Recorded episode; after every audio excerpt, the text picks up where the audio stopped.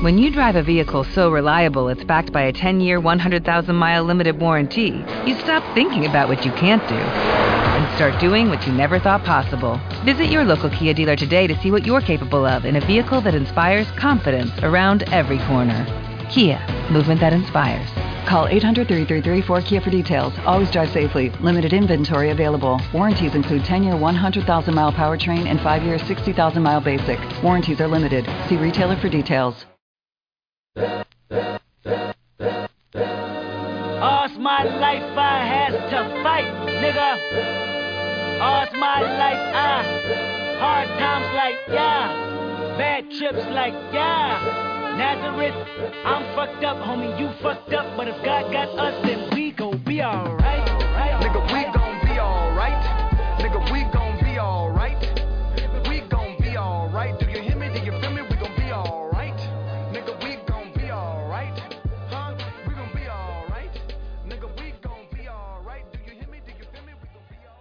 Hola, ¿qué tal? Muy buenas a todos y bienvenidos a un nuevo programa de Root Running, un nuevo programa que es el último de eh, análisis posicional. Lo único que nos queda es este, este programa de análisis posicional de una clase poderosísima y potentísima y un último mock de dos rondas que grabaremos supongo que mañana y lo subiremos el miércoles.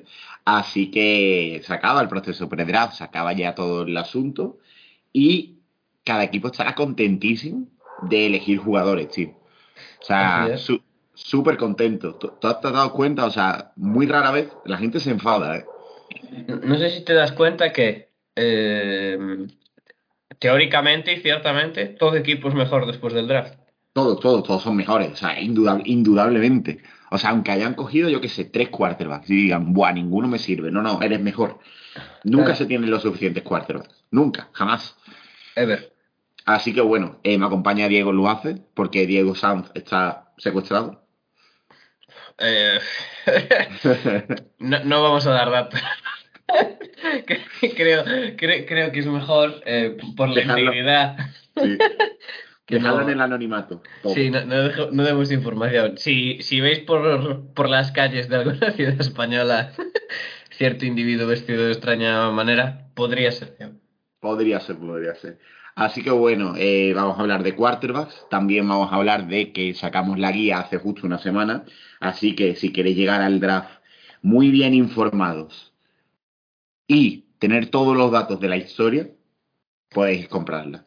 Si no, pues no la compréis, tampoco pasa nada, ¿sabes? No no nos vamos a matar. Así que nada, está en nuestro perfil de Payhip, en el tweet fijado que tenemos. Y son 5 euros, trae más de 300 jugadores. Artículo de Santiago Tomasi, que bueno, no atrae a nadie, pero bueno, Santiago Tomasi tiene que salir en todos lados, ¿sabes? ¿Sabes? O sea, eso, eso así. Y bueno, vamos a hacer el draft eh, a partir del jueves, jueves madrugada, con la gente del Capologist. Estaremos, no todo el mundo los tres días, pero estaremos. Claro, yo, yo solo uno. ¿Cuál? No lo sé. Eh, yo tampoco, porque me lo acabo de inventar. Vale, Diego va a estar seguramente en los tres. Eh, yo voy a intentar estar en los tres el mayor tiempo posible. Pero bueno, en general, has hablado, ¿eh? sí, hasta, sí. hasta que los Panthers elijan algo que no me gusta. No, lo bueno, lo bueno es que no pueden cagarla mucho porque no hay picks. O sea, eso, eso es 100% cierto. Si no tienes picks, no puedes cagarla. También es verdad, también es verdad. Así que bueno, eh, vamos a hablar de quarterbacks, que es una clase un poco así. Así regulinchi, la verdad.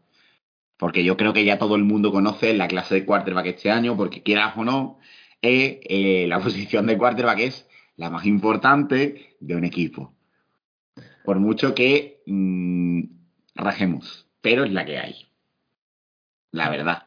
De donde hay no se puede. No hay, no vamos a un running back puede ganarte el partido, hombre, sí, pero eh, hay complicaciones, la verdad. Pero alguien, alguien le tiene que dar el balón. Sí, básicamente. Así que bueno, esta clase de quarterback es un poco lo que es. Vamos a hablar, en vez de cinco jugadores, vamos a hablar de seis, porque total, vamos a meter a Carson Strong, que también está en el grupo de los quarterbacks buenos, entre comillas, de esta clase. No lo vamos a dejar fuera porque no tenga rodilla, tampoco es plan. Y eh, además da, la casualidad de que justo hay como dos quarterbacks que merecen la pena, aparte de, de los seis otros, pues ca- encaja perfecto el programa para hacer ocho quarterbacks. Así que bueno, vamos también nos a preguntar a la gente. Que nos da, va a servir para hablar de otros quarterbacks. Orgullo. Eh, las preguntas son, no son muchas. Kaito Ladrón nos pregunta, si Alejandro Montoro se presenta al draft este año, ¿sería el quarterback uno de esta clase?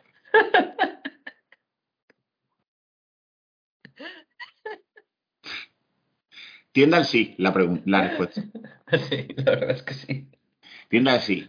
Ya, Tiene, problema- tiene más cuerpo de quarterback que alguno que, el que, problema es en primera ronda incluso. El problema es la capacidad atlética. El resto chequea todas las boxes. Y en los problemas fuera del campo. Y sobre todo eso, es que cuando hay feria y tal, bueno, Se acabó. se complica la Juan. temporada. Pantu nos pregunta, ¿qué opinión tenéis de AJ Perry? Empecé a seguirlo después de la Shrine Bowl que hice. Me parece un cuarto muy aprovechable viniendo de donde viene. No sé si es trasladable el nivel siendo de Brown. Corre mucho. A ver, entiendo el punto de, mm, de aprovechable porque, bueno, claro, atléticamente, pues sí, tiene, tiene buenas capacidades, pero, uff, no sé, no sé. Hombre, para trick plays te puede servir. Si ha servido Tyson Ya, Hill. si ha Ah, no, sí, sí, para, para eso sin duda. El tema es, mm, supongo que la pregunta va orientada si es aprovechable como quarterback al uso. Eh, Yo no lo veo bastante complicado, pero oye, por lo menos como, como jugador de equipos especiales y como jugador para correr en determinados momentos te puede servir. O sea, últimamente se están seleccionando muchos quarterbacks randoms por, por simplemente por Tyson Hill. Tyson Hill está haciendo ricos a una generación de niños. O sea, lo cual me parece maravilloso. Salió Tommy Stevens hace un par de años, ya no está en ningún roster. Eh, y buenísima esa historia, ¿eh? lo de puto Tommy Stevens. De no, no, eh, los Saints van, van a coger los Panthers. ¿Cómo? ¿Cómo? Pick nuestro. Lo cortan a los seis meses y, lo- y los Panthers duran como tres partidos. Pero tiene, tiene tres partidos en NFL para poner en el currículum. Sí, eso, sí- eso sí, está de puta madre. Y Perry yo creo que va a salir trasteado. O sea, dentro de lo que cabe de, esto- de- de esta clase, un jugador que te pueda aportar en equipos especiales y un jugador que te pueda aportar en jugadas de engaño, ya es más útil que otros, desde luego. Y encima recoge basura. No sé si lo viste en la combine recogiendo Mm. la basura. Es que se ha educado siempre. Efectivamente. Saúl nos pregunta, ¿veis a Con como un backup sólido o como un tío que siempre, que, que siempre tiene que pelear por hacer roster? Siempre subido en la coaneta. Hombre, yo creo que pelear roster no creo que tenga mucho problema en NFL. Yo también lo creo. Yo creo que va a ser un backup relativamente sólido. Otro backup de Notre Dame a la NFL. De Sí. nada. De nada. Yo aunque diferente a, Book, pero Sí, creo que, absolutamente, absolutamente diferente, pero sí. yo no creo que vaya a tener problemas en acabar como backup. No quizás estos primeros años, estos dos, tres primeros años, pero a partir del cuarto año es el típico que acaba siendo jugador que es suplentísimo, pero oye, cuando sale no te pierde los partidos, yo creo. Rekenovich nos pregunta, ya que nos apetece mucho hablar de esta camada de quarterback, ¿veis posible algún trade pre-draft o durante el mismo por los Mayfield, Garoppolo, Love? Y si es así, ¿a qué equipo? Yo por Love no lo veo. Por Love no lo veo, la verdad. Porque además es que suena cero. No, pero Love en teoría tampoco tiene ganas de salir, ¿no? O sea, hay que decir. Hombre, yo si pudiera chupar del voto un año más, seguro. O sea, 100%. O sea, yo estoy Eh, con él. Espera, Lo- ah, estamos hablando de Love. Uh, Love, ¿Love love, Love? love, love. Ah, no, eh. Love, Love está, vamos, o sea, mm, fijísimo que hace roster en Seattle. Love, Love, yo creo que no. O sea, creo que no va a salir, ya para empezar. Es decir, se va a quedar en Green Bay hasta que el, el, el pana de los azúcares se vaya. Decir, Sería lo lógico, porque además el valor que tiene Love es cero. Bueno, tiene, más valor que, tiene más valor que Mayfield, desde luego. a ver, ¿qué, qué ha jugado? ¿Un partido en, en tres años que lleva o dos? Sí. Sí, sí, tres años. Y, y no muy allá. Yo qué sé. No, es, que ¿quién va a dar algo por él? es Yo que eso es mucha incógnita. Yo incluso, yo sé, yo creo que un equipo se juega a dar algo por Mayfield antes que por él. Ya, yo, de todas maneras, con Love, eh, yo, por ejemplo, me la jugaría antes con un rookie de esta clase que con Love, a día de hoy. Porque, coño, por lo menos el rookie tiene los, los cinco años. Sí, Pues claro. Love, Love, ¿qué te quedan? ¿Dos? Hasta, hasta que Aaron diga. Te quedan los, los dos de contrato y ya después a renovarlo, sin haber demostrado nada. No, tío, o sea, eso no. Garópolo, por ejemplo, yo Garópolo sí lo veo saliendo. Pre-draft no lo veo, post-draft sí lo veo. Depende mucho de que hagan los equipos que necesiten quarterback, también conocido como los Panthers. Porque yo es el único equipo que le veo con posibilidad de tradear por Garoppolo. Eh, estoy pensando en otros equipos. ¿Quién, qui- quién se va a mover? Texas, no creo. Atlanta tampoco. Atlanta sería también raro. Mayfield yo creo, Mayfield es que- Pittsburgh. Pi- Pittsburgh.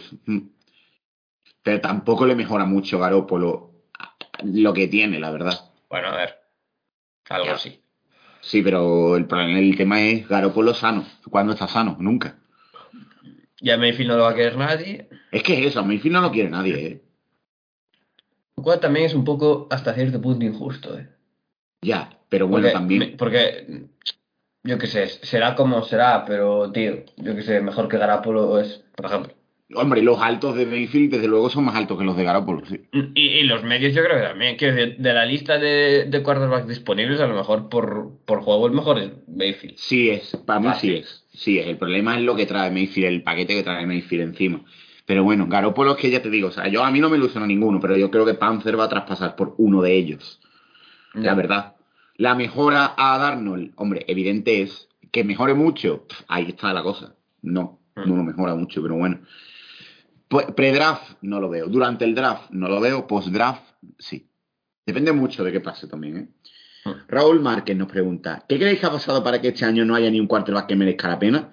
¿Y creéis que Spencer Rattler es recuperable después de liarla tanto en high school como en college? ¿Algún equipo se atreverá a draftearlo? Primera pregunta. Es un mundo difícil, ¿eh? No, hombre, es que al final también depende mucho de la clase de underclassmen que haya. Y si hay muchos que no se presentan, porque por ejemplo, si se llegan a presentar Radler y Grayson McCall, por decirte dos, pues seguramente la clase suba de nivel. Pero al decir los underclassmen, oye, no. Porque la mayoría de quarterbacks que se presentan este año son seniors. Menos A ver. Howell y Corral son. eh, el resto son seniors. También te digo que la clase tenía mejor pinta de lo que al final ha tenido. Quiero decir, Sí. los, los, lo- el, el propio Howell eh, tenía mejor pinta. Bueno, Corral no se No. puede decir mucho, quiero decir. No. Pero no sé. O sea, no, en realidad estoy pensando y solo Howell tenía mejor pinta de la que al final tal. Pero sí, es un poco eso, que hay mucha gente que se ha bajado a underclassmen y que también ha coincidido así, quiero decir, tampoco Tampoco hay que rayarse mucho, A ver. la verdad.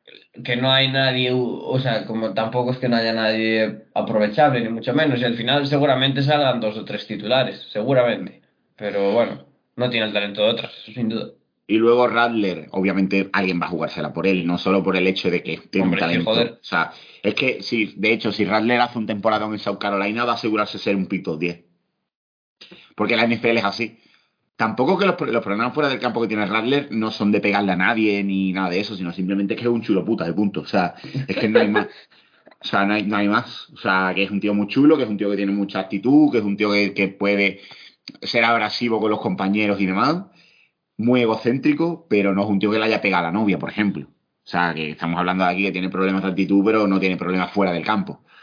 Mm. O sea, tiene el talento que tiene, además, si, si lo, lo reconducen en ese sentido, a ver qué pasa en South Carolina este año. De- desde luego, el, el sitio no es el que se, no es el ideal, digamos, para desarrollar su talento, pero oye, cosas más raras han visto. Bueno, a ver, él dijo que, o sea, dijo hace poco que, mm, ¿cómo era? Que la situación en Oklahoma como que era muy tóxica y que, y que todo iba a ir mejor si no estuviera allí, ¿sabes? Este, Eh, esta movidita, veremos. Cuando, que, cuando todo era muy tóxico, cuando tú estás, eh, lo mismo la culpa es tuya. que necesitaba, ¿cómo era? Que necesitaba como un sitio en el que Un sitio sintiera- familiar, un sitio familiar, no sé qué, tío, en serio. O sea, Que necesitaba algo así como un sitio en el que se sintiera querido, no sé qué. joder, ese chaval. También, también llega un punto en el que, claro, él, al ser como es, seguramente cuando vio la aparición de Caleb Williams, dijo, No, sí, claro, claro, claro. dijo, ah, a mí no me quieren, bueno, pues lo ponen por saco. ¿Sabes? Antes de que lo cambiaran de titular, ¿sabes? Pero cuando ya la gente empezó a dar por saco, ¿Te acuerdas? El partido que lo, el partido que lo abuchearon y Claro, claro, claro. Caleb Caleb Williams, tío. O sea, y, no, no, no es el mítico que le pitan y se viene arriba. ¿sabes? No. Es el mítico que le pitan y dice, pues, ahora pues ellos- jodéis todos. pues ahí os quedáis, cabrones, ¿sabes? Y al final en Oklahoma se han quedado sin uno y sin otro. Sí. Pero bueno, tienen a Dylan Gabriel. Pues, por ejemplo, otro, otro underclassman que no se presentó fue Dylan Gabriel. O sea que también a lo mejor, ¿sabes? Que hay- ha habido varios que no se han presentado y podían haber subido el nivel general de la clase. Taulat nos pregunta, ¿es Cole Kelly el sustituto natural de Big Ben? Hombre, si estamos hablando de jugador enorme que no se mueve, sí. Si estamos hablando de jugador que sea hostia en un parking con una moto, creo que no. La verdad. Cole Kelly es el, uno de los quarterbacks que hemos hecho para la guía. La ha hecho Trasquismo y Trasquismo le encantó. Le, le flipó, tío. O sea, no se, no se menea, tío, pero para nada. Para nada. ¿Puede ser el Skylar Thompson uno de los mayores tapados de la posición? A mí como quarterback tampoco me dice mucho, la verdad. Pero como jugador eso de trick plays, equipos especiales y tal, yo creo que sí, que puede ser útil. Pero no me dice mucho como quarterback, la verdad. Quizá como suplente de aquí a unos años, pero poquito más, la verdad. Y mira que a mí además me gusta, ¿eh? Tampoco he hecho, quiero decir, para las yardas que tiene de carrera y tal, tampoco he hecho una combine tan... No, la verdad. De hecho, es que el problema es que Skylar Thompson nunca ha puesto números en Kansas State. Mm. O sea, si te paras a pensar y te paras a mirar los números, no ha puesto números nunca. También ha estado lesionado mucho tiempo. Pero bueno, a ver qué pasa. Yo no creo que vaya a ser drafteado, por ejemplo. Nicole Kelly tampoco creo que vaya a ser drafteado. Como he dicho que Jay Perry sí, por ejemplo. Y seguramente aquí Glass me, me puede también sonar que puede ser drafteado. Jaime Cuellar nos pregunta un par de preguntas. ¿Creéis que Reader estaría preparado para ser titular en algunos equipos faltos de quarterback? Eh, Carolina, Seattle. Sí, a ver, lo hablaremos ahora, pero a mí Reader casi que me parece el pick más seguro de, de poner de titular mañana. Ahora lo hablamos también, sí, porque es una cosa que se han adelantado un poco. Dos, si tuvierais que calificar a DJ y Iwan Galilei con estos, ¿en qué posición lo pondríais? Uf. Eh, por delante de Strong, Yo incluso te diría que por detrás de Strong. A día de hoy, ¿eh? pues que Strong está malo. Ya, pero es que Strong es mejor quarterback que Iwan Galilei. Bueno, sí. Ah, También hay que ver las, también hay que ver a Clemson cuando sea mm, decentes. Sí, pero vamos, el spring game de, el spring game de Iwan Galilei tampoco ha sido... Emocionante, ¿no? No, no, para nada, para nada. O sea, yo no sé el desarrollo que va a acabar teniendo, pero de momento pinta, pintan bachos, ¿eh? O sea, y es una, es una clase que el año que viene, si Di- y Iván Galilei diera el paso adelante, tendría a él, lo tendría a él, lo tendría a Radler, tendría a Bryce Young, tendría a, a, a CJ Stroud. O sea, es una clase que ya estamos hablando de otra cosa, pero, pero, mm, yo no veo dando el paso adelante, por lo menos por lo que se ha visto esta primavera. Dani nos pregunta, buenas, el año pasado os pregunté por Spencer Radler y parecía obvio que iba a ser el quarterback uno del draft. Después de toda la movida que hubo y su traspaso a South Carolina, ¿creéis que podrá llegar a ser primera ronda el año que viene? Lo hemos dicho. Sí. Sí. Sí eh, mantiene la cabeza en su sitio. La verdad. Nacho Rodríguez nos dice, ¿ven a Desmond Reader capaz de ser un quarterback titular en el futuro? Solo sería un backup de nivel. A todos les encanta Desmond Reader. Ah, sí, a ver, yo yo que he sido crítico con, el chaval, lo, lo entiendo. Yo creo que sí. O sea, yo es que es, lo que te digo antes. te- Ya lo veremos ahora, pero es que yo casi creo que es el para poner en día uno casi me parece lo más seguro que es lo con lo que tienes. O sea que sí, claro que me parece quarterback titular. Aero nos pregunta, ¿algún quarterback de Navy, Army o Air Force este año para convertir en running back en séptima ronda? Este año no. Este año no hay ninguno. Ah, Es hemos estado, muy mal, ac- hemos estado muy mal acostumbrados estos años. Es un año triste hoy. Sea, pues bueno, bueno, tenemos a Derrick King. Pero no es de. No, pero Derrick King es senil también, como los que salen de Army o Air Force, y, y lo van a transformar en un receptor. Bueno, sé que lo van a transformar.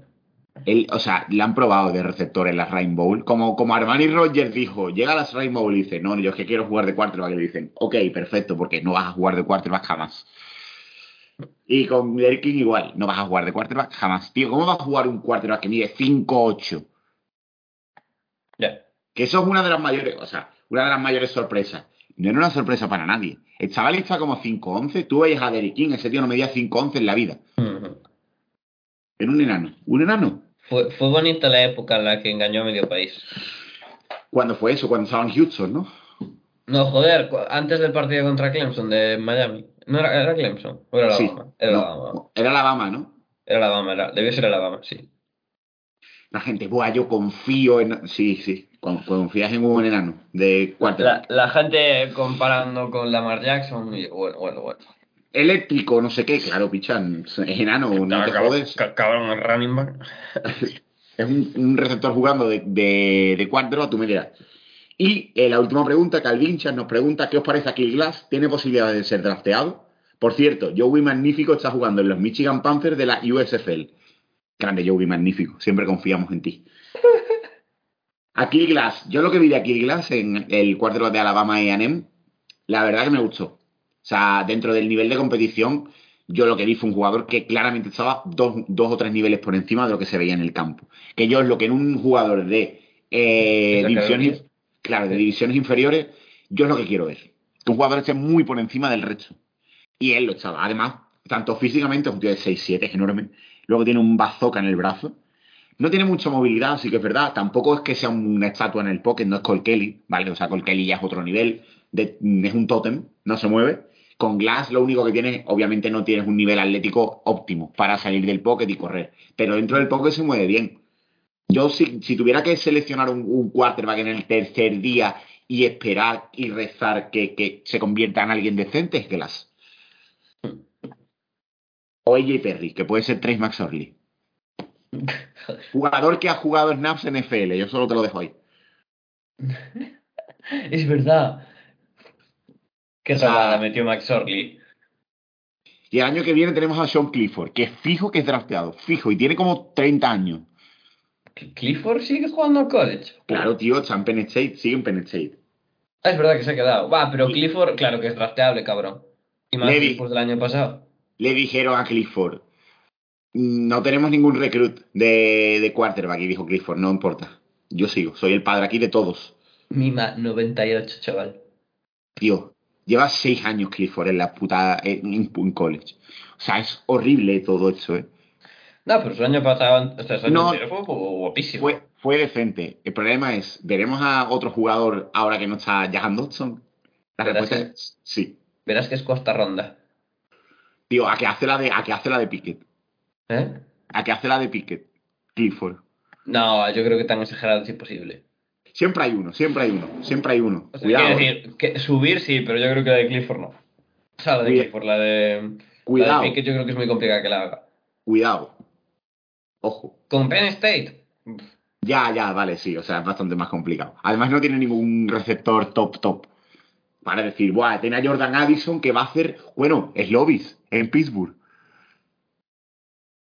Joder, es que esta temporada de college ilusiona. Los Imagínate chavales, los chavales ilusionados, ¿eh? Ilusionan, ilusionan. Así que bueno, vamos a empezar a hablar de la clase de quarterback, que es remedio, porque total, para eso hemos venido. Y eh, el primer quarterback, el primer quarterback del que vamos a hablar es, no puede ser otro que Malik Willis, que es el quarterback de la Universidad de Liberty, 6'1, 1,85, 215 libras, 97 kilos, y este último año en Liberty ha jugado 13 partidos, completando el 61,1% de sus pases para 2.857 yardas, 27 touchdowns y 12 intercepciones. Vamos a enseñarte, vamos a decir también cuánto ha corrido. Ha corrido 197 veces para 878 yardas y 13 touchdowns. O sea, un jugador a nivel atlético que yo creo que puede. Ya, la gente solo con los números ya puede hacerse la idea de lo completo que es. La verdad. Que es un jugador que, si yo tuviera que jugarme el pan por un quarterback, si tuviera que apostar por uno dentro de los 15 primeros picks, yo creo que lo evidente es seleccionar a Malik Willis. Sí, por o sea, sí, por upside principalmente, porque claramente es el. Para mí, de la clase, creo que es el único. Bueno, no, creo no.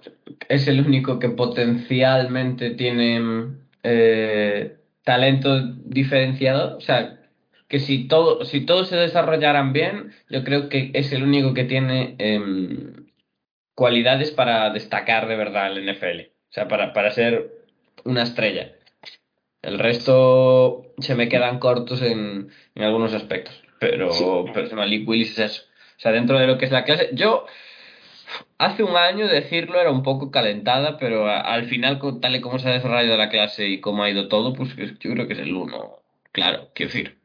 Sí, hombre, que aparte, tú comparas, por ejemplo, Malik Willis con quiénes puede ser el 2 para mucha gente, Kenny Pickett, y ves cla- claras diferencias. O sea, el hecho de que Willis Eh, aparte del color de piel, obviamente. O sea, muy clara la primera es como el. Te encuentras siete diferencias, la primera es bastante obvia. Eh, es un jugador que la capacidad de creación de jugadas de Malik Willis es mucho mayor que la de cualquier otro quarterback de esta clase. Por el hecho de que atléticamente es seguramente el mejor quarterback de esta clase, sin el seguramente. Tío que sale del pocket y que es capaz de eh, inventar y que es capaz de, eh, en jugadas rotas, crear de la nada prácticamente, tanto con su brazo como con las piernas. Yo creo que al final eso en la NFL es súper útil. Más si tienes una línea ofensiva bastante mala, tener un quarterback que es atléticamente capaz de alargar la jugada el tiempo necesario para encontrar un receptor o salir corriendo para ganar 20, 30 yardas, siempre es muy útil. Y luego el, el brazo que tiene, ya lo, ya lo hablamos durante la temporada, el brazo que tiene puede hacer lo que quiera con él. Hmm. Sí, Claro, sí. Lo que quiera. Sí, no, y al final es eso, ha estado en una universidad como es Liberty, que, bueno, ha estado en una universidad. eh, que, bueno, eh, saludos. Es una universidad un tanto polémica.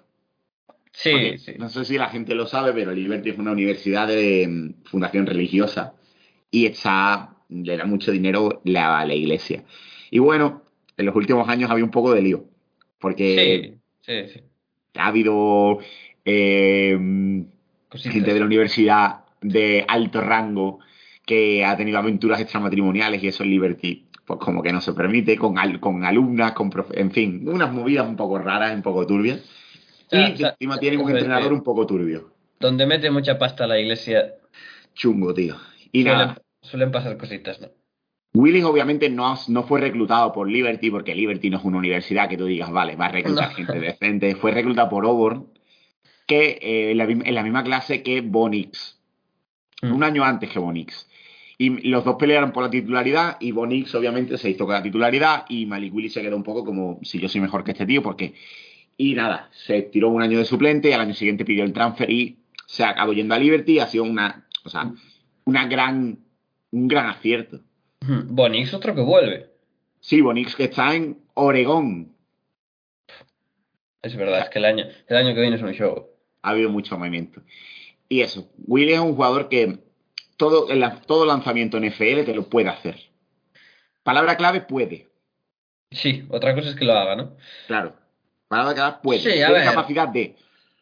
Sí, sí, claro, por eso, por eso te digo que a nivel potencial es el que tiene talento diferencial, quiero decir, el, el resto lo- hablaremos ahora, pero está claro que Malik Willis por brazo y por capacidades atléticas ya tiene varios puntos por encima del resto. Ahora, eh, cosas a mejorar.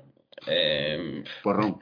eh, el poise en el pocket, la toma de decisiones, la técnica. eh, El poise en el poker para mí es lo peor. O sea, para mí de lo- la toma de decisiones es muy mala a veces. O sea, porque. Pero muchas veces está influenciado por Liberty, por el hecho de que tiene que jugar a Hero Ball. Él, sí, invente. de- in- claro, invente. O sea, que él, Invente. él- invente, Malik, señor invente. Sí, invente, eco- señor Willis. Y es como, vale, o sea, tiene que crear él, él todo en, en Liberty. Pero el poise en el pocket es como, vale, puede aguantar en el pocket durante dos unidades de segundos, salgo corriendo al, al tercero. Y es como, no. En la NFL eso no vale. No, porque no vas a ser tan superior al resto de atletas del campo. Hmm. No te va a valer. Imagínate que te salga un tío, yo qué sé. No te va a salir eh, Joe Pérez, eh, Edge de mm, South Dakota. Va a salir TJ Watt, Edge de Pittsburgh Steelers. Y va a salir en Pursuit y te va a coger. Sí, sí.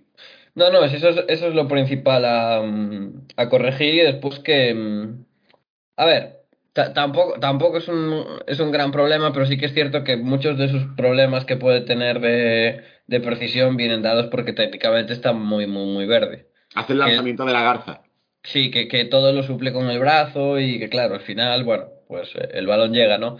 Pero técnicamente debería pulir. O sea que tampoco soy yo el más, em, por decirlo así, pulcro con este tema, en plan de que técnicamente tiene que ser un quarterback perfecto. ¿Cuántos ¿sabes? quarterbacks? O sea, de hecho, la, la pregunta es: ¿cuántos quarterbacks son técnicamente perfectos en la NFL? ¿Dos? ¿Tres? Muy pocos, pero creo que todos llegan a unos, o sea, creo que la gran mayoría de los muy buenos ya te digo élite, pero los de muy buenos llegan a unos mínimos, ¿sabes? Mm. O sea, tienen unos mínimos de, de técnica depurada que, por ejemplo, Malik Willis no tiene. Es que Porque al final, no, muchos es- de los es- pases de Malik Willis son literalmente brazo. sí, y tú no puedes confiar. Mira a Joe Allen al principio cuando llegó a la NFL. Claro, claro. De brazo, brazo. Es lo único que. O sea, no técnicamente. A ver, hay que decirlo. Joe Allen estaba por encima de Willy. Es que Willy llega muy verde en ese sentido. Porque, claro, tampoco son para trabajar con él en decir, eh, oye, mm, vamos a trabajar técnicamente contigo, vamos a hacerte un pocket passer. No, lo que ha hecho Hugh Freeze en, en Liberty es como, vamos a darte este playbook, tienes esta serie de jugadas, le dieron muchas jugadas de, en rollouts, le dieron muchas jugadas en play action, le dieron muchas jugadas en RPOs, donde es muy bueno, ya, ya tiene una, un nivel relativamente alto para, para jugar esa- esas jugadas en la liga. Pero claro, lo que tiene realmente es jugadas de pasador puro, no tiene muchas en su tape, obviamente, porque No, tienes no. que aprovecharlo de otra manera. No vas a aprovecharlo, yo lo entiendo, o sea, no vas a aprovecharlo como si fuera un Carson Strong, que no tiene movilidad. Vas a aprovecharlo como un jugador que es capaz de salir del pocket, crear para él y crear para los demás. Mm. Sí, sí. Lo malo también, no es un jugador joven. Quiero decir, no es un Bueno, jugador joven para lo que es esta clase de quarterback. Me estás llamando viejo. ¿De qué año es Willis? Del 99. del 99. No es el jugador más joven. No, no, porque no. hemos visto, hemos visto eh, gente tipo Lamar Jackson de presentarse al draft y salir al draft con 20 años, por ejemplo. No lo estoy comparando. Creo que Lamar Bueno, Jackson estaba 3 millones de veces por encima de él. También tenía más años como titular Lamar Jackson, porque al final Malik Willis ha jugado dos años, como quien dice. Bueno, dos años no, año y medio. porque la temporada pasada Sí, casi sí. que no cuenta como entera. Sí, y encima ha jugado, un, pues esto, lo que estamos hablando, un contexto que tampoco lo ha completado como jugador. Entonces, La Bueno. Bowl lo ha hecho bien, pero bueno, también ha- ha- lo ha hecho bien a medias. Yo creo que la gente se ha flipado mucho por, oh, puede pasar 50 yardas en el balón en el aire. mm, sí, pero bueno, tras las, tras las, los fallos que hemos tenido durante estos últimos años, podemos sacar como conclusión y como aprendizaje que hay que confiar, ¿no? Sí, En hay que confiar. el- el- hay que confiar en los buenos brazos, ¿no? Sí, hay que confiar. Después te saldrán petardos o no, pero confiar hay que confiar. Visto lo visto con Herbert, con Joe Allen, con Mahomes, pues hay que confiar, la verdad. Que también hay que decir que todos esos, por ejemplo, ya que los, ya que los sacamos, estaban mejor preparados dentro Sí. de que estuvieran mal para llegar al NFL que Malik Willis, por ejemplo. Y todos han caído en situaciones bastante positivas, ¿eh? Dentro Sí. de lo que cabe. Sí, sí, que quizá puede ser el mayor peligro de Malik Willis, ¿no? Que al ser el quarterback uno claro, Caigan Panthers, por ejemplo, que es una Claro, situación horrible. caiga en un... Bueno, a ver. Le Yo creo que encaja- a DJ Moore en el brazo y... Ya, pero encajan muy mal, tío. Por el hecho de que es- hay mucha ansiedad por parte del staff en Ya, ya. ganar. Sí, no, pero ah, claro, si es que al final de los que estamos hablando cayeron en equipos que estaban ya... pues, Por ejemplo, no va a pasar, porque creo que no va a pasar. Pero Malik Willis en el 2 tiene más sentido que Malik Willis en el 6. En Detroit, por ejemplo, que no hay presión. ya, sí. No va a pasar, porque obviamente no va a pasar. Pero en Detroit, por ejemplo, o, o en los Saints, por ejemplo, son dos Bueno, situaciones mucho más positivas. A, a los Saints no sé si llegará, pero... No, no, claro, claro. Digo que son situaciones mucho más positivas mm, que, o incluso en Washington, por ejemplo. Sí, Situaciones mucho más positivas que Panthers en el 6 y Seahawks en el 9. Mm. Que yo creo que es donde eventualmente va a acabar saliendo, en el 9. No, a mí, a mí lo positivo que me parece que tiene Malik Willis es que, claro, tiene junta que dentro de su clase es el que mejor atleticismo tiene y el que mejor capacidad tiene para moverse, que eso es una cosa a la que sí que está adaptado, porque como dijimos antes, es una cosa que mucho hace, y que además se junta con el mejor brazo. Entonces, claro, quiero decirte, por ejemplo, los Lamar Jackson en su año, por ejemplo, era el que mejor se movía fuera del pocket, pero por ejemplo no era el mejor brazo, y así, ¿sabes? Sí. Entonces, pues bueno. eh, Este año junta un poco todo, sí. Sí, lógico quarterback uno. O sea, Sí. en- entiendo la... Tampoco, tam- y también te digo, hablamos de, o sea, lo de la edad. Realmente, en jóvenes en este draft son Howell y mm, Strong y Corral. Y ya. Mm. Y ya. básicamente. El segundo quarterback del que vamos a hablar en esta clase es Kenny Pickett, el quarterback de Pittsburgh. Eh, 6'3, 1'90, 220 libras, 99 kilos y este último año super senior en la Universidad de Pittsburgh. Ha jugado 13 partidos, ha completado 67,2% de sus pases para 4.319 yardas, 42 touchdowns y 7 intercepciones. Corriendo, ha corrido 97 veces para 241 yardas, 5 touchdowns y un cambio de regla. Eh, ¿Cuánta gente eh, hace que cambien las reglas en la NCAA? Kenny Pickett es uno de ellos. Por el fake slide. A mí. Que es, Kenny Pickett es la subida estelar de este año. Kenny Pickett estaba proyectado para una sexta ronda al principio de año y obviamente se va a colar casi, casi, casi, casi con total seguridad en la primera ronda. A mí muchas dudas, ¿eh? Yo el problema que le veo a Kenny Pickett como quarterback es que creo que lo, lo que estamos viendo es lo que hay. Pues Lo que estamos mí viendo es lo que hay. Pues es gordísimo. Lo que hay, lo que, lo que estamos viendo con Kenny Pickett, el hecho de que sea un quarterback muy aseado en prácticamente todo, la verdad. El brazo, yo no tengo problemas con el brazo. No es un jugador que tenga un brazo que de decir, ¡buah! De locos. No, pero, pero párate a pensarlo. O sea, no tienes problema con el brazo, pero de los que vamos a hablar hoy, ¿quién tiene peor brazo? Pickett, seguramente. Por eso. Y siendo, no siendo malo, ¿eh? No, no, no, no. No siendo malo, no siendo malo. No hay ningún brazo fideo de los que vamos a hablar en este programa. Bueno, sí, ¿no? Con... Sí, Sapi, pero no cuenta. con- Es un jugador que es muy aseadete en todo, Pickett, pero ¿puedes confiar en que te lleve una ofensiva y gane los partidos él?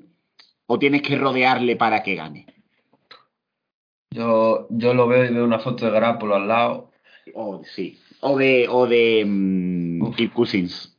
Sí, sí. Bueno, pero Cousins. A ver, con Cousins tenemos, eh, o sea, tenemos meme y, y tal, pero Cousins al final, no digo que de manera consistente lo haga, pero hay partidos que sí que gana. Ya. Hay partidos que sí que son de él, pero a mí Pickett es que es eso, tío. Además que el, el ascenso meteórico no es tan... eh, no respetable es la palabra, pero no es tan... Lo, o sea, quiero decir, cuando, cuando lo hizo Burrow el año pasado, que tam- o sea, bueno, el año pasado no, hace dos, que fue también un salto enorme, ¿no? Sí, Tenía como, ¿cómo decirlo? Como una cierta progresión y sentido. sí. El, el de este año no tiene ninguna. Sí, ¿Sabes? sí, es decir, ha surgido en un año y ha surgido en un año. El salto de Kenny Pickett no tiene ninguna justificación de, de nada. Quiero decir, ha salido así porque, porque, porque ha cuadrado, se han juntado varios factores también. Sí, se ha juntado que ha tenido una de las mejores líneas ofensivas del país, no la han tocado, básicamente. Claro, y que tenía a Addison. Ha saltado con Jordan Addison, que a ver, a ver qué pasa el año que viene, pero me parece a mí que Jordan Addison es un tío que inventa quarterbacks. O sea, 100%. Ya, y Slovis, y Slovis y Pickett en realidad tampoco. Difieren Hay tanta mucho. diferencia. Claro, sí, tampoco difieren mucho del nivel general. Lo bueno que tiene Pickett, por ejemplo, es que claramente es un jugador que lanzando en movimiento es muy bueno. Muy, muy bueno. O sea, de lo mejor que hay en el draft. Jugador Sí. que puede salir del pocket, lanza y lanza con precisión prácticamente a todos los niveles del campo. Siempre es positivo, la verdad. A mí, a mí me, me molesta eh, que para el tipo de quarterback que es, que muchas veces lo fuerza. O que el año pasado muchas veces lo ha forzado cuando se ha visto en situaciones, o sea, se ha visto en pocas situaciones de presión, pero cuando las ha tenido, las ha manejado desde mi punto de vista mal. General es que a- aguanta mucho el balón, tío. O sea, es el típico que aguanta, aguanta, aguanta y hasta el último momento no la suelta. Y con las manos que tiene, Mm. que es otra cosa importante, el hecho de que sea un 0%, eh, 1 por percentil 1. Mm. No, y, y- y que ya no son las manos, y que tampoco tiene atleticismo como para escaparse de ciertas situaciones. Quiero decir, Sí, no entiendo es Malik que. Willis, no es Desmond Reader, la verdad. Claro, entiendo que Malik Willis o Desmond Reader, llegados a un punto, puedan forzar mucho una situación, pero Kenny Pickett. Incluso, Corral y Howell creo que son más atléticos que él. Sí, hombre, sí, oh, sin duda. Si no están muertos, sí, pero, eh, pero es eso, que para el tipo de quarterback que es, primero debería, debería saber soltar el balón mucho más rápido y que después, es, cuando está bajo presión, no, no, puede, no debería forzar eh, em, Tanto es que al final la temporada, si lo vas viendo, tiene como un montón de condicionantes que favorecen una situación y que hacen que Kenny Pickett haga las 4.000 yardas y pico que hace. Pero que en realidad, si el contexto no fuera tan favorable en todos los sentidos, habría sido una temporada normal de Pickett y aquí estaríamos hablando, pues no sé, de otro. O de, o de ninguno, yo qué sé. El tema, el tema con Pickett es ese, el techo que tiene. ¿Cuál es el techo que tiene Pickett? Pickett te puede manejar un, un ataque NFL desde Yo creo- ahora. Yo creo que ahora mismo no. Yo no lo tengo Y- todas conmigo y, de que pueda ejemplo- desde ya. Yo no, no, no lo veo tan. O sea, la gente dice, Buah, es el más preparado, es el más no sé qué. No, a mí, a mí el más preparado sigue, me sigue pareciendo Reader o si estuviera vivo Strong. Yo no sé hasta qué punto veo a Pickett manejando parece- un ataque NFL ya. O sea, me parece a mí que los, los que han tenido los contextos más normales y, y, y más apro- aproximados a lo que es NFL son, son Reader y. O sea, al final, quiero decir, el resto ha tenido movidas en, en, en college que han propiciado situaciones extrañas. Por ejemplo, la de Pickett el, este año, lo que hemos hablado, Malik Willis, lo de que esté en Liberty y, y del resto que hablaremos ahora. Pero yo es que es eso, tío. Además, Yo no veo a ¿Dó- Pickett como un cuarto de Claro. primera ronda. ¿Dónde, ¿Dónde va a encontrar Pickett un sistema súper favorable? Es que ni en, o sea, en En Panthers. 49ers. Digámoslo ya, en 49ers. Ya. O sea, en, ¿Para qué carajo va, va a draftear 49ers a Pickett? Y más, y más cuando tiene grade, o sea, cuando tiene. A eh, no, aparte de que tiene Trey Lance, y más cuando en, en principio es un jugador de primera ronda, Kenny Pickett. ya. En principio. Quizá, Yo que- quiz- quizá en, en Saints. También Pittsburgh, quizá también por el hecho de que sea un producto sí. local. Yo en Pittsburgh. Panther lo puedo ver por sistema por el hecho de sac- eh, lanza el balón rápido y con, con McAdoo se va a jugar a eso. Zona media, balón rápido, balón rápido, balón rápido, balón rápido. Pickett, el tema es Que no suelta rápido. el balón rápido. O sea, es un jugador que le, que le cuesta soltar el balón. Yo, por ejemplo, por eso digo, vale, veo a Garopolo y digo, hostia, vale, Garopolo lo hace. Muchas veces sin puto sentido. Suelta el balón hasta demasiado rápido. Y tiene las intercepciones estas típicas de Jimmy G de decir qué cojones está haciendo. Por hacer dos lecturas. Y, y fijarse en ambas. Vale. Con Pickett es es un jugador que procesa, el, procesa, cuando procesa rápido, lo hace de puta madre. Pero ¿cuándo es eso? El 50% del tiempo. Y luego tiene un problema en largo. En largo hay muchas jugadas donde no tiene precisión. O sea, hablamos de. Vamos a hablar de River ahora. Y vamos a decir, hostia, River hay, hay jugadas que dices, ¿dónde manda el balón? ¿Dónde lo manda? Porque, ¿dónde cojones? Pero el largo Reader no tiene ese problema, lo tiene en zona media y en zona corta. Piquet es al contrario, Piquet en zona media y en zona corta puede hacer el lanzamiento que le dé la gana, el balón encima no se muere cuando lanza la banda, es muy preciso por fuera de los números, pero a partir de la yarda 30-40, ahí hay un problema. Y Jordan Addison ha tenido en su mano tener más yardas porque ha quemado gente a nivel vertical y Piquet le ha mandado el balón a tomar por culo. Mm. A mí Piquet no me parece un jugador de primera ronda. De hecho, no es mi quarterback, es mi quarterback 4. Y ahí, ahí con Howell. y a mí, Yo- a, mí no- a mí me parece un jugador Yo del te, montón. diría, yo te diría que me gusta más Howell. eh. A mí me parece un jugador del montón. Hombre, Howell desde luego tiene más potencial. No, y, y que el tema es que Howell ha ido hacia abajo y, y Pickett hacia arriba, ¿no? En, en su carrera en college. Las Pero- circunstancias de ambos han sido totalmente opuestas este último año. Sí, sí, sin duda. A mí Pickett me parece un jugador de del típico jugador que eliges en una segunda, tercera ronda, en, un- en una clase de quarterback normal. Hmm. Sí. De- es decir, es aseado, es un jugador aseado que eventualmente puede ser titular, que no me va a perder partidos, porque yo creo que Piquet, eso sí que es verdad, que va a cuidar el balón bien, que no va a cometer locuras, que no va a ser un jugador que te vaya a perder los partidos, pero ¿puede ganar Piquet partidos por él, por su talento? Para mí la respuesta es no. Sí, sí. Y encima entra en la liga con una edad más Sí. grande que la de que la de Willis. Estos años mayor que Willis. Mm. Entra casi con 24 años, con 25, casi con 25 años. Va a cumplir 24 ya. Sí, eso sí. El desarrollo que va a tener Pickett como quarterback no es el desarrollo que va a tener Mm. Matt Corral como quarterback. Oh, Mati. ¿Qué quieres que te diga? A mí ya te digo, me parece que es un jugador que es de un, alguien de segunda ronda, tercera ronda, pero no me parece un quarterback de primera ronda ni de coña, la verdad. Sí, sí, a ver, que puedo entender que haya, o sea, puedo entender el, el que haya gente que le guste, incluso dentro de NFL, por eso, porque al final es bastante aseado y dentro de una clase que lo que justamente falta es, es eh, aseamiento de, de quarterbacks y muchas cosas que son bastante, eh, como, no, no básicas, pero que en, en general como que se le presuponen a muchos primeras rondas y que a lo mejor no hay ninguno que sea tan aseado, pues lo entiendo. Pero a mí tampoco te creas que es el que más me gusta ni el que más me llama, la verdad. Mm, El siguiente, el siguiente quarterback del que vamos a hablar es Matt Corral, el quarterback de la Universidad de Ole Miss, 6'1", 1'85", 205 libras, 92 kilos, y en su último año en Ole Miss ha jugado 13 partidos, completando el 67,9% de sus pases para 3.349 yardas, 20 touchdowns y 5 intercepciones. Corriendo ha hecho 152 intentos para 614 yardas y 11 touchdowns. ¿Puede Matt Corral? Acabar siendo el mejor quarterback de esta clase. A ver, poder puede, pero es que volvemos a lo de antes. eh, lo- o sea, quiero decir, a nivel NFL, ofensiva NFL que ha jugado, nada. Nada. Ofen- o sea, y mira Miss ha jugado muchas RPOs, eso es bueno, pero a nivel sistemático, esquemáticamente hablando, Ole Miss genera eh, separación por esquema. ¿Eh? Y, y- y, eh, Corral tenía espacios para cualquier jugador y po- le podía poner el balón en las manos a cualquier jugador.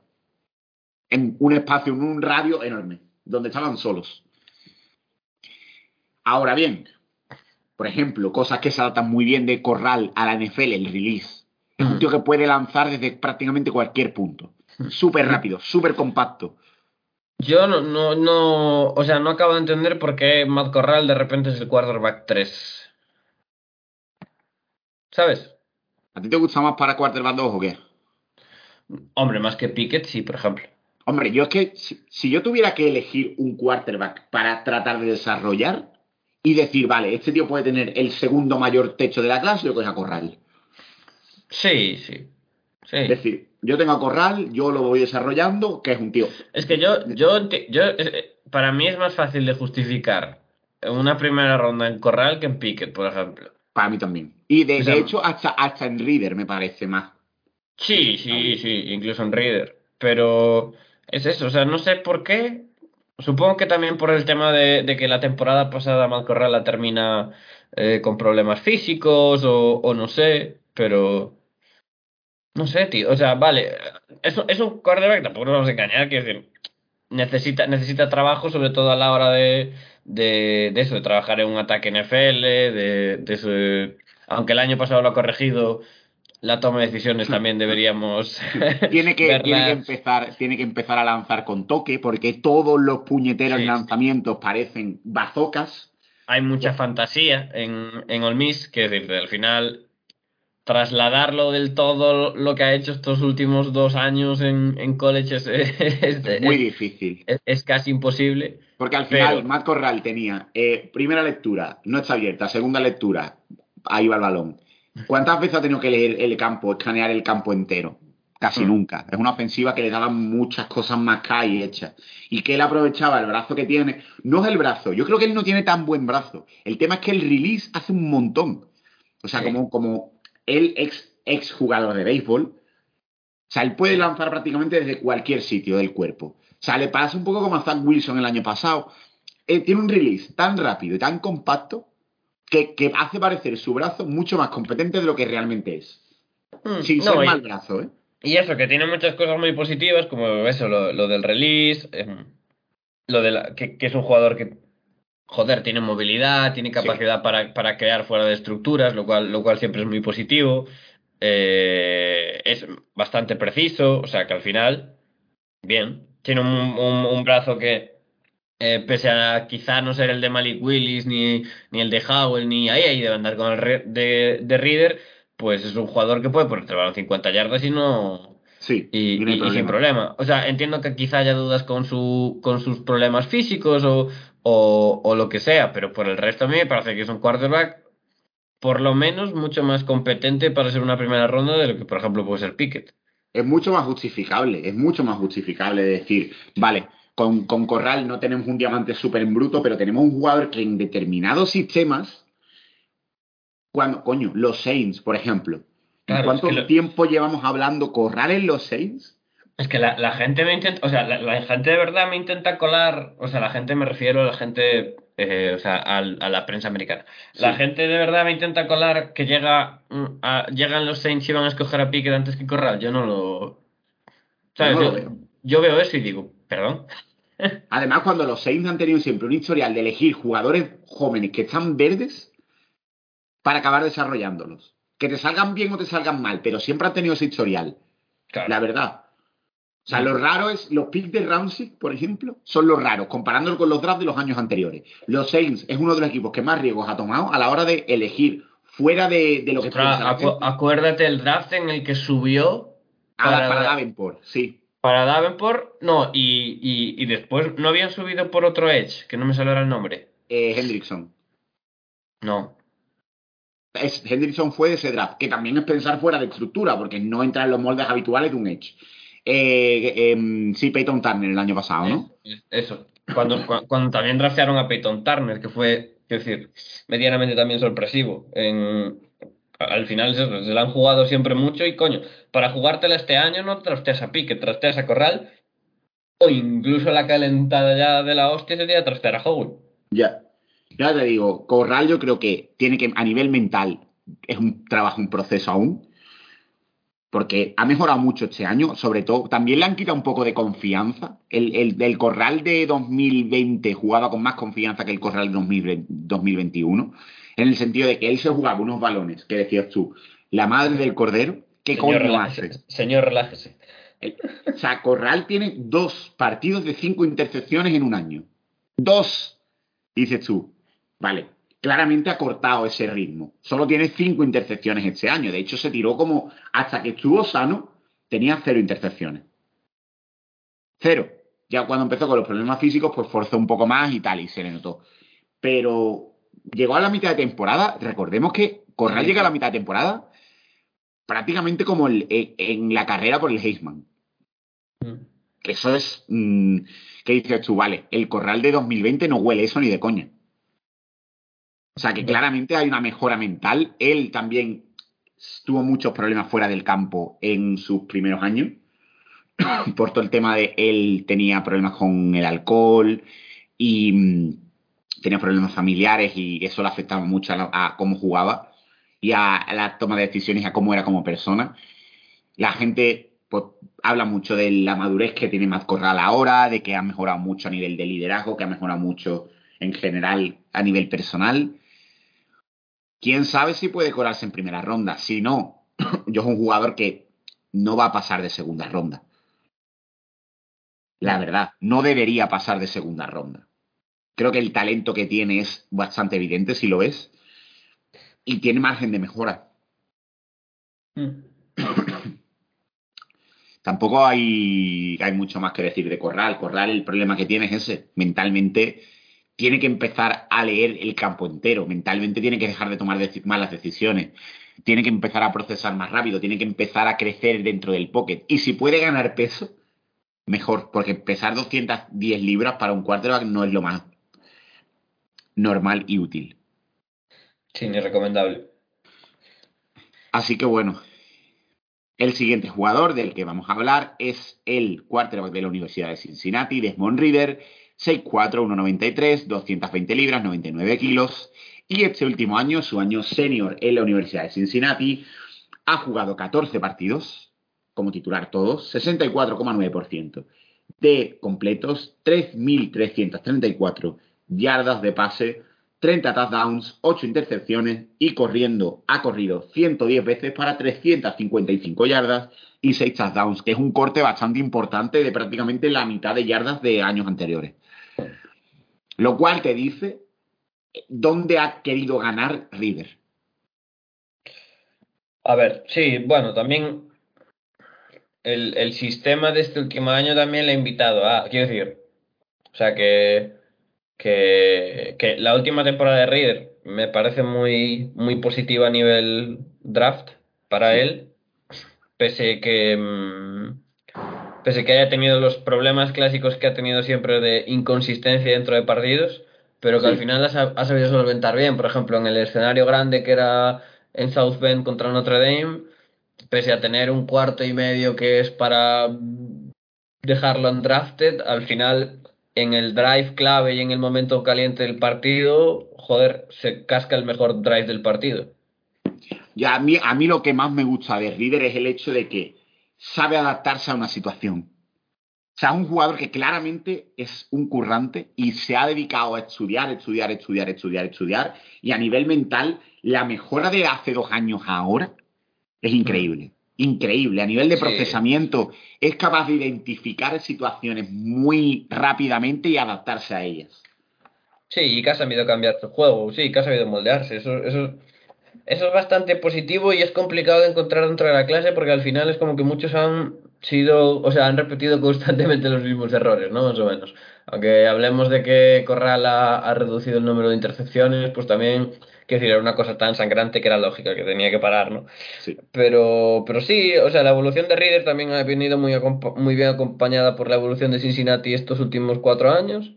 Y, y la verdad es que su, su temporada es, es muy meritoria. O sea, quiero decir, quizá como, como quarterback, es lo que te digo yo, yo creo que como quarterback para jugar mañana en la NFL, a día de hoy es el más preparado, ¿sabes? Antes de, de ser drafteado, creo yo. Sí. Porque a, a nivel mental es el más hecho, a nivel eh, profesional, por lo que comentan gente en Cincinnati, también tiene pinta de ser el, el, el mayor trabajador. Lo que estamos hablando de su evolución también respalda, respalda esto. Tampoco es que sea atléticamente malo, ni mucho menos. O sea, ha hecho, al contrario, ha hecho una, una muy buena combine.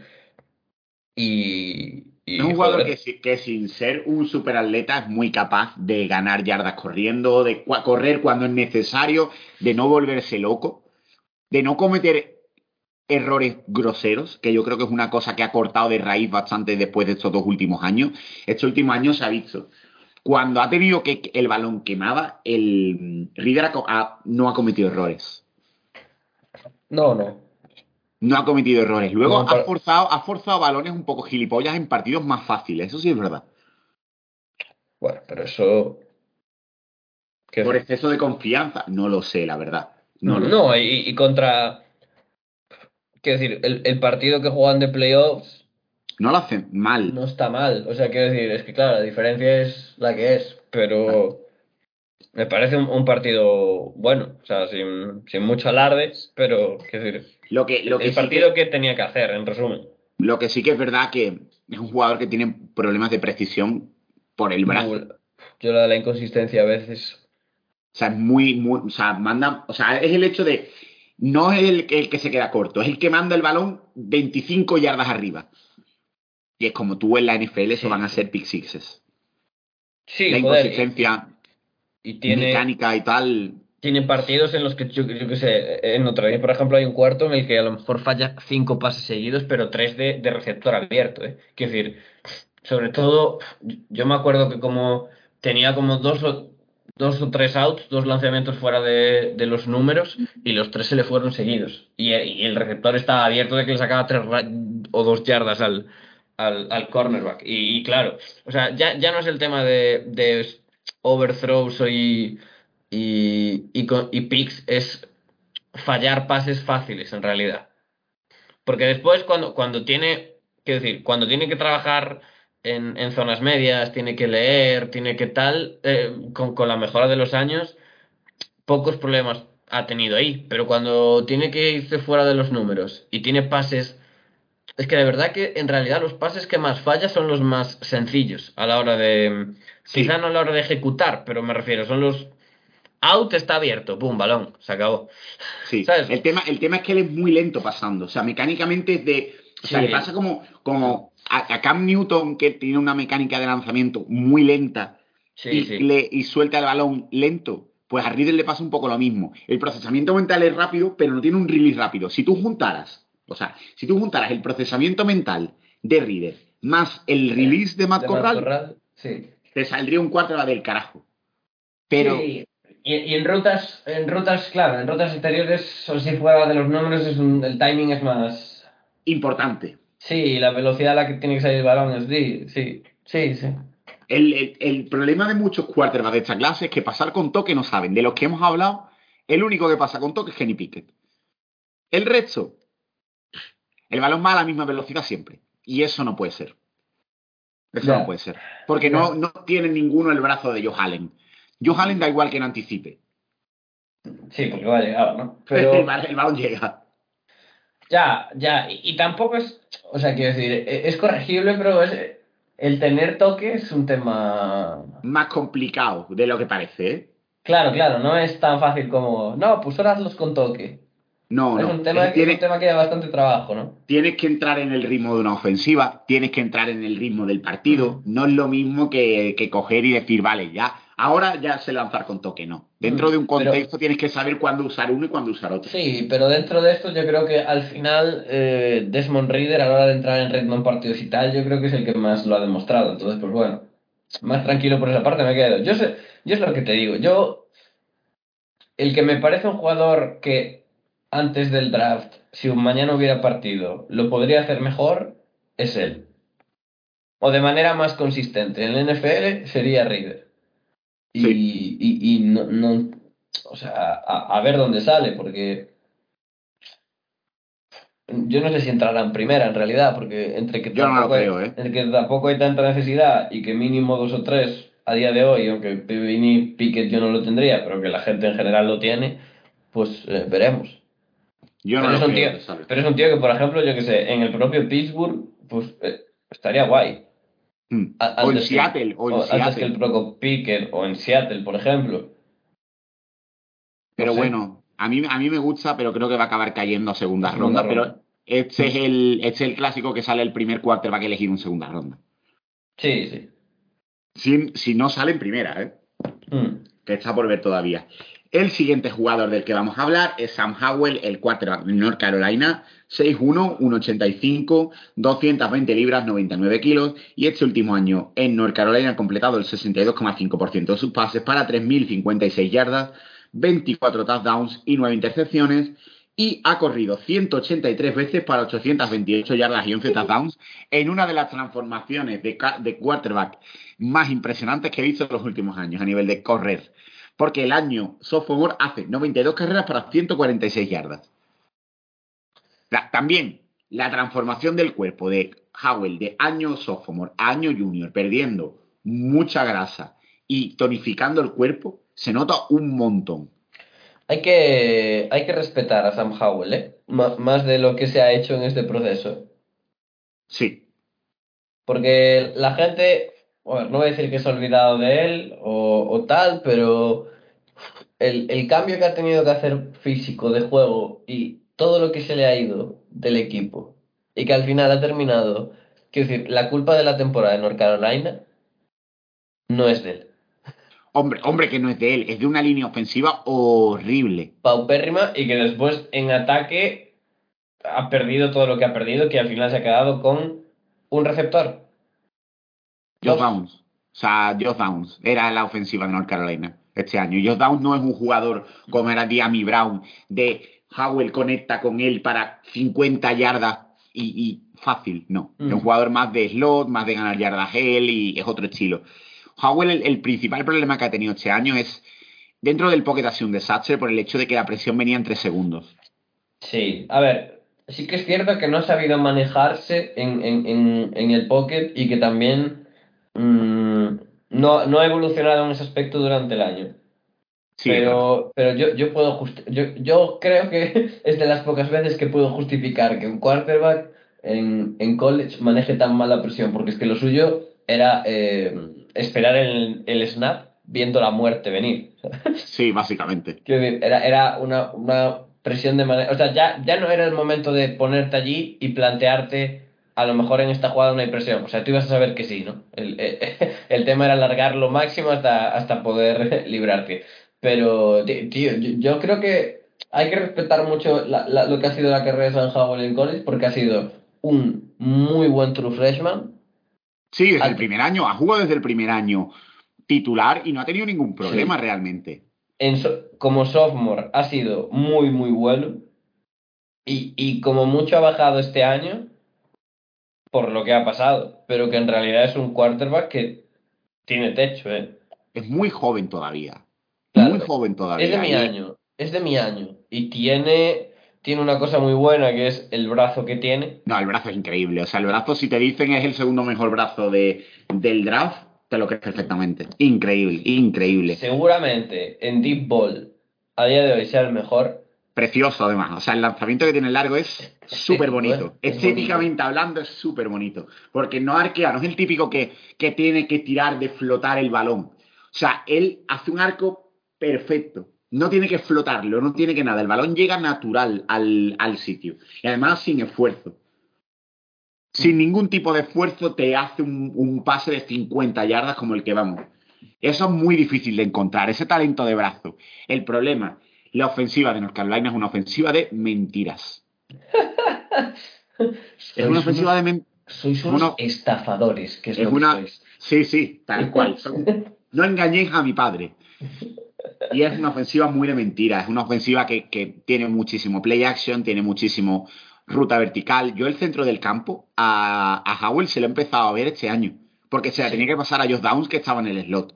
Pero por lo demás, yo el centro del campo solo se lo veía trabajar cuando tenía que hacer rutas cruzadas Sí. o algo así. Y, y llegó un punto, en, o sea, en los años anteriores llegó un punto en el que había dos opciones, que era eh, ba- balón vertical a Jamie Brown o, o alguna otra ruta. Quiero decir que sí, que tiene muchas carencias a nivel de, de por, por lo que hablamos, de que para llevar un ataque NFL hay una serie de, de, de cosas que no se le han visto hacer, como puede ser lo de la zona media, como, se, como puede ser darle algún puto balón a una checkdown. Es- Esas cositas, ¿no? Sí. Eh, explotar mucho más las flats, pero ¿hasta qué punto es culpa de él? Pues en realidad no es culpa de él, porque ha sido, ha sido el ataque que ha tenido. Es que yo, el, el mayor, la mayor injusticia o, el- o lo que más me, me preocupa me puede preocupar de Sam Howell, no me parece que nada sea directamente culpa de él. O sea, porque yo, yo después leo a la, a la prensa y a, y a gente y dicen, eh, claro, es un jugador que a la hora de, tom- de, de toma de decisiones y de lectura está verdísimo. Coño, pero tú has visto su ataque. O sea, quiero decir, en, en sus dos años anteriores tenía opción A, opción B. Pe- Pero además, jugada tras jugada. Y este último año, literalmente, es que no, no hay humano que pueda procesar eso. O sea, quiero decir, no, no hay, no hay toma de decisiones cuando cada 2,5 segundos tienes a dos tíos de 300 libras en la cara, ¿sabes? Entonces, yo es que creo que sus, mayores problemas, que son problemas, joder, que, que quizá para jugar mañana no está, ni mucho menos, ¿no? Pero que hasta cierto punto son corregibles y que muchos directamente no son problemas de él y lo que tiene lo, tiene muy bueno. Cre- creo que, vale, no- quizá no tiene el release de Matt Corral, pero tiene un release ba- bastante bueno también y que es un jugador que con el brazo que tiene, a poco que trabaje, pues va a ser un jugador que puede pasar el- en, en los tres niveles sin, sin ningún problema. Sí, es un jugador de puro potencial a día de hoy. Yo creo, ah, no está listo para acabar de titular ya, pero si tienes a un quarterback que puede ayudarle a mejorar, tienes un staff que puede ayudarle a mejorar. De Mm. hecho, por ejemplo, mira, te digo una cosa. Houston no va a elegirlo en primera ronda, pero si lo elige en segunda ronda, no me extrañaría. No me extrañaría. Y me parecería muy inteligente. Yo, yo te digo que el año que ha tenido dos running backs y dos receptores que al final han sido jugadores NFL, Mm, el tío ha sabido producir. Ya. O sea, po- podemos estar aquí hablando de, de, de lo que sea, pero cuando ha tenido un entorno NFL a, a nivel de, de skill players, ha, ha sido productivo. Y al año siguiente se ha encontrado con, con- con el marrón que se ha encontrado, ya ha, ha explotado lo máximo que ha podido de Josh Downs y ha dicho, pues ahora hay que correr. Sí, básicamente era primera lectura, no existe. Segunda lectura, para afuera, vamos a correr. Así que bueno, yo ya te digo, si Houston es un equipo que tiene, aunque tenga quarterback, no está Washington. Ojo también Washington, ¿eh? En segunda ronda. Son otro, ¿sabes? Un jugador que detrás de un quarterback, si tienes un staff competente para desarrollarlo, por eso he dicho Houston, porque tiene a Pep Hamilton y tal, cuidado, cuidado. Sí, La verdad. sí. Mira, mira muy- lo que ha hecho. Mira lo que ha hecho Pep con Herbert en, en dos días, como quien dice. Sí, y con David Mills. Con O sea, Mills, sí. Y el último jugador del que vamos a hablar es el último quarterback, digamos, del- de, la tier de son posibles titulares. Es Carson Strong, el quarterback de la Universidad de Nevada, 6'4", 1'93", 215 libras, 97 kilos. Y este último año en Nevada, 12 partidos, los 12 como titular, 70 y- 70,1% de los pases completados, 4.175 yardas, 36 touchdowns, 8 intercepciones y corriendo eh, 51 intentos para menos 208 yardas. Lo cual te dice qué clase de quarterback es Carson Strong. Pongan, pongan una F por mi compa. Es triste, es triste porque el, principal problema que tiene Carson Strong es que tiene un problema eh, degenerativo en la rodilla, ha tenido problemas de, de, la rodilla desde siempre, pero sobre todo en high school se notó mucho más. Es un jugador que acabó en Nevada por el hecho de que no a nivel de lesiones era bastante tocho, a pesar de ser uno de los mejores jugadores del estado. Álvaro ha puesto un hilo en, en Twitter que si queréis ver la historia de mm, la lesión de, de Carson Strong y el desarrollo de los acontecimientos, podéis verlo en su Twitter, está bastante interesante y es real, o sea, no se inventa ningún dato ni nada de eso. Así que podéis leerlo mejor ahí. Y por lo demás, posiblemente estemos hablando del mejor brazo del draft junto al de Malik Willis y al de San Howell. Mm. Todo lanzamiento puede hacerlo. Todos, todos, todos, todos, todos. El balón llega con nieve, nunca mejor dicho. Así que el problema es la movilidad dentro del pocket. El problema es la presión, que no es un jugador creativo para escapar de la presión. No. Y las lesiones. Es lo que lo matan. Es un poco Derek Carr. Eh, Sí, que se tira la presión el de cabeza un poco, sí. No, no, no, no en eso, digo en general como jugador. Sí, me recuerda un poco también, ¿eh? Es, es, es un poco Derek Carr, solo que Derek Carr tiene rodillas no degeneradas. Ya, y, y- y es capaz de escapar del pocket. A mí me da mucha pena Strong porque claramente lo, lo que es Strong hace 20 años Sería cuarto vacuno. Sí. sería primera ronda. Increíble. O sea, un tío que dentro del pocket te gana, puede leer prácticamente todo el campo, una Sí, pero- ofensiva que le ha dado eso y ha sabido aprovecharlo. Si no tuviera esos problemas, yo creo que lo podría ser igual. El tema es, claro, el tema de salud. Sí. Porque bueno, entiendo que, claro, a- al ser una, un problema degenerativo no va a mejorar con los años ni mucho menos.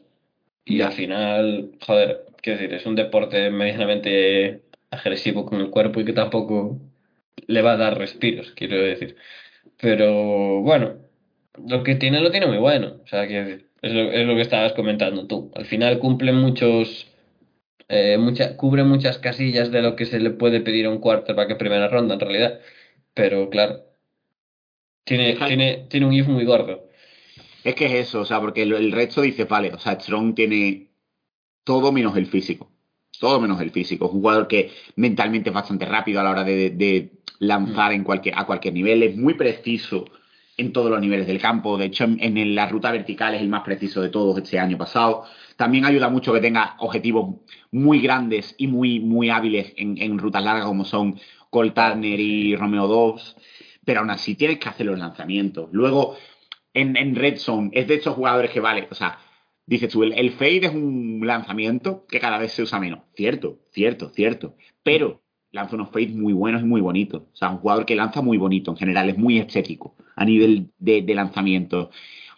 Pero claro, ¿dónde, ¿dónde puede salir un jugador que tiene un problema de rodilla eh, degenerativo? Su- suelen irse a tercer día, ¿no? suelen irse a tercer. Yo es un jugador que si te va, te vas, te aseguras, si vas al futuro y te dicen, Carson Strong me asegura siete años a un nivel bueno, O cinco. o cinco años a un nivel bueno, me da un contrato bueno y me permite competir por un anillo. ¿Tú lo drafteabas en tercera ronda? Homie. Pero claro, eh, no tenemos máquina del tiempo, Claro. aún. De momento, hasta que la invente alguien. Es una, es una mierda lo que le ha pasado a Strong. Creo que es un jugador que claramente tiene un nivel NFL. Desde el minuto cero que lo ves, dice claramente aquí hay un quarterback NFL. Hmm. Pero es una pena, es una pena, es una pena. Hay que hablar un poco de él, pese Sí. a que no tiene especialmente muchos fallos realmente, más allá de atléticamente no es bueno y físicamente Sí, está pero- hecho una mierda. Pero lo suple bien. Quiero decir.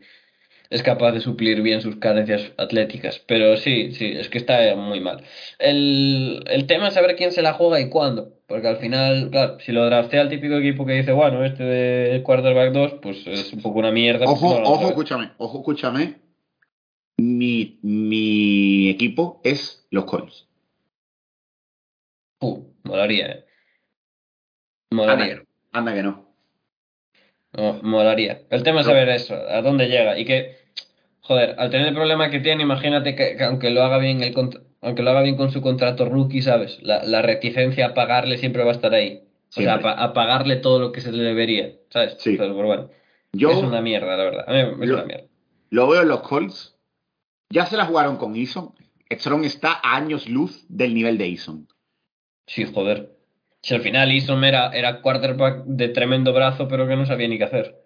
Sí. O sea, era, era jugador totalmente a desarrollar y Carson Strong es casi lo contrario. Quiero decir, desarrollar que- poco. Sí. Así que hasta aquí la clase de quarterbacks. Ahora hablaremos de, Justin jugadores. No.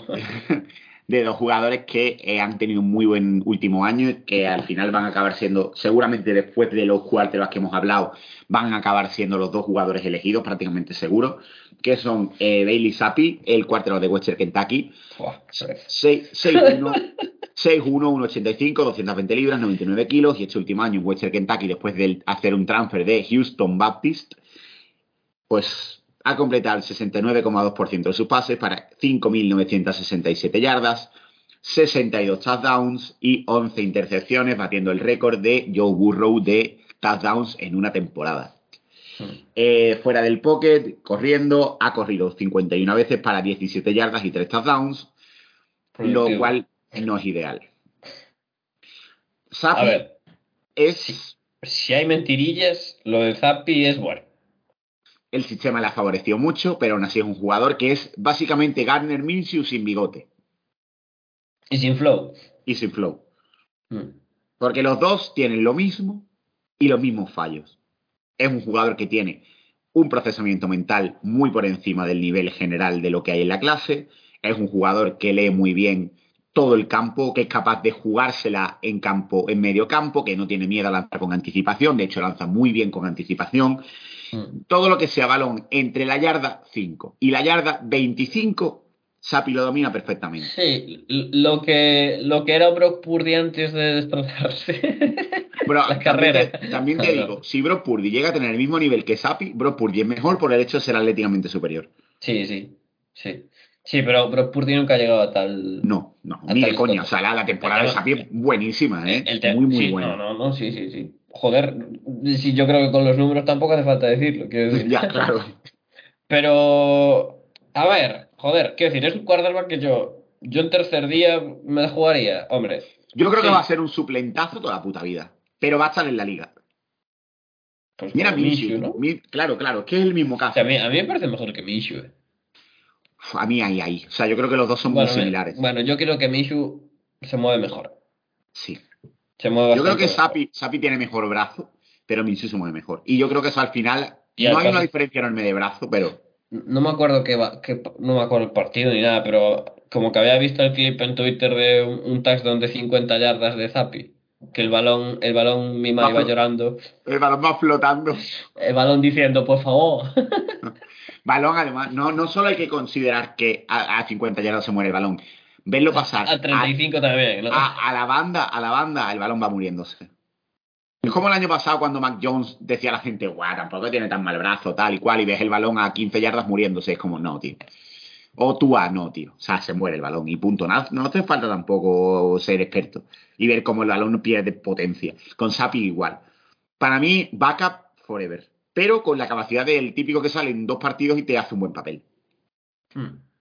Y el otro quarterback que yo creo que va a ser relativamente El otro, destacable, el otro buen suplente. el otro buen suplente de, de, mm, en la NFL sale, que es Jack Cohn, el quarterback de Notre Dame, 6'3, 1'90, 220 libras, 99 kilos, y este último año en Notre Dame ha completado el 65,5% de sus pases para 3.050 yardas, 25 touchdowns, 7 intercepciones, y ha corrido para 57 intentos para menos 100 Anda. yardas, y dos Ah. touchdowns. ¿Eh? Y dos. Eh, anda que no le ha venido al cabrón este bien tener el mejor end del país, ¿eh? Joder. No, aparte, yo te digo una cosa, yo te digo una cosa. Cohn, más allá de la falta de atleticismo, eh, es un jugador que procesa relativamente bien.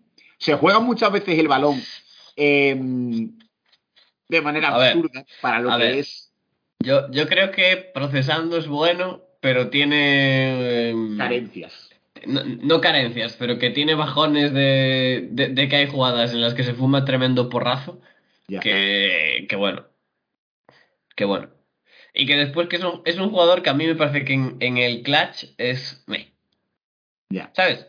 Sí, no, hombre, si no, no estaríamos hablando de él aquí. No, no, pero me, me refiero que dentro de lo que es su nivel medio, cuando está en el clutch, yo creo que baja, por lo general. Por lo general, pero la temporada de Notre Dame es, es muy buena, la verdad. Mm. Teniendo, teniendo un grupo de receptores que tampoco es nada del otro mundo.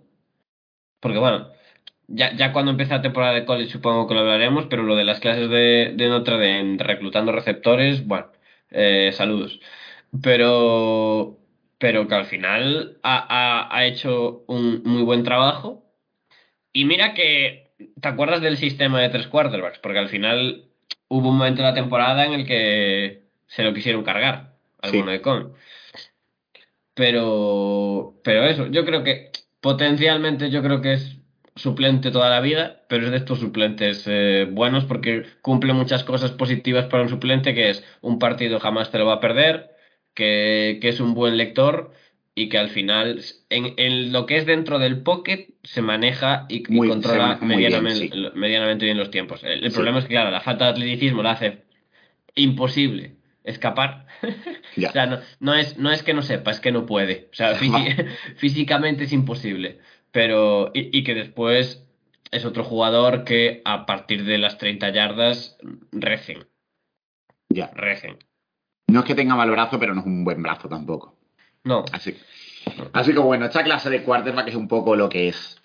es un- Sí, lo, sí. lo siento mucho si la gente esperaba otra cosa de esta clase, pero lo que hay es lo que hay. Hay como. No hay casi ni 10 jugadores que tú puedas decir 100% más seguro, porque más allá de estos dos, Akil Glass y Brock Purdy, seguramente sean los dos mejores siguientes.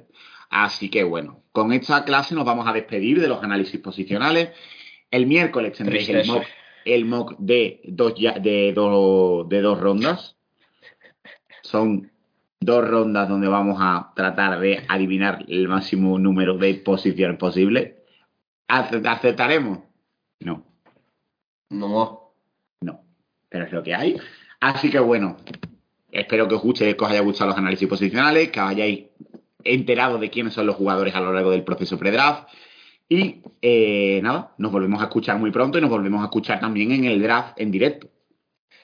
Hostia, el draft. El draft. Y se acaba ya. El draft, eh. Y nos retiramos para siempre, según gente. Es verdad. Nos vamos. Nos vamos. Nos vamos, Así- Fernandito. No era Fernandito, era Fernando. Fernandito, sí. Pero volveremos. Fernando. Pero volveremos.